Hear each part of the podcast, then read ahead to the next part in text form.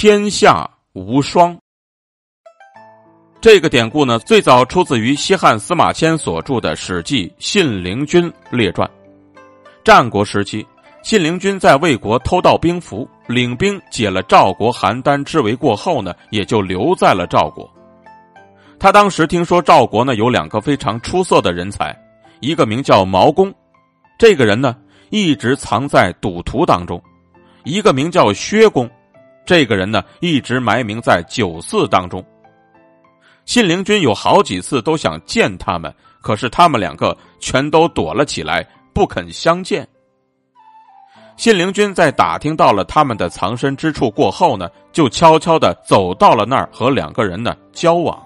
而且相处的非常融洽，而这件事情在被平原君听说之后呢，就对他的妻子说道：“夫人呐，我听说你弟弟信陵君天下无双，可如今看起来只是一个糊涂虫啊！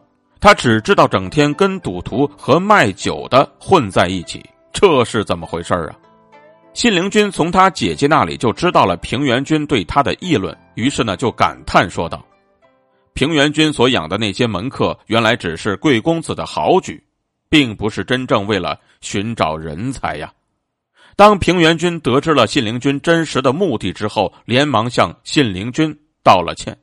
就这样呢，不但天下之事，就是平原君曾经的门客，也投奔到了信陵君的门下。秦国出兵攻魏，魏王呢就专门派人把信陵君请回国中。而信陵君呢，害怕魏王追究他的盗符之罪，便不肯回国，并且呢，告诫下人说道：“谁敢为魏王使者通报的，立刻处死。”可是呢，毛公和薛公他们两个却仍然冒死进言，说道：“公子啊，如果秦国真的灭掉了魏国，那么公子就会家破人亡，那又如何去见天下人呢？”信陵君马上就觉得他们两个说的很有道理，于是呢，于是呢就率领大军回到了魏国。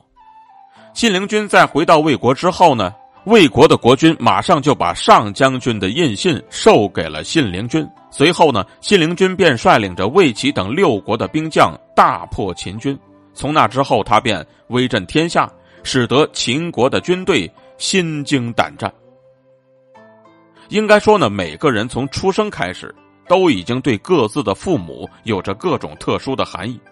世界上呢，没有完全相同的两片树叶，个人的成才之路以及拥有的才能也是不尽相同的。